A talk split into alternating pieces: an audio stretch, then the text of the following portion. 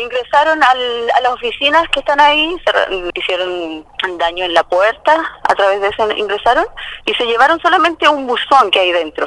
Solamente documentos, documentos tributarios, en realidad guía de despacho. que no, ni, ni dinero en efectivo, nada. Pero lo que me llama la atención es, es que por segunda vez que, que pasa este asunto y acá no se manejan valores, solamente quiero aclarar eso no se manejan dineros en efectivo. Seguramente como Servicentro llama la atención de que hay mucho dinero, pero no, acá solamente se manejan eh, documentos.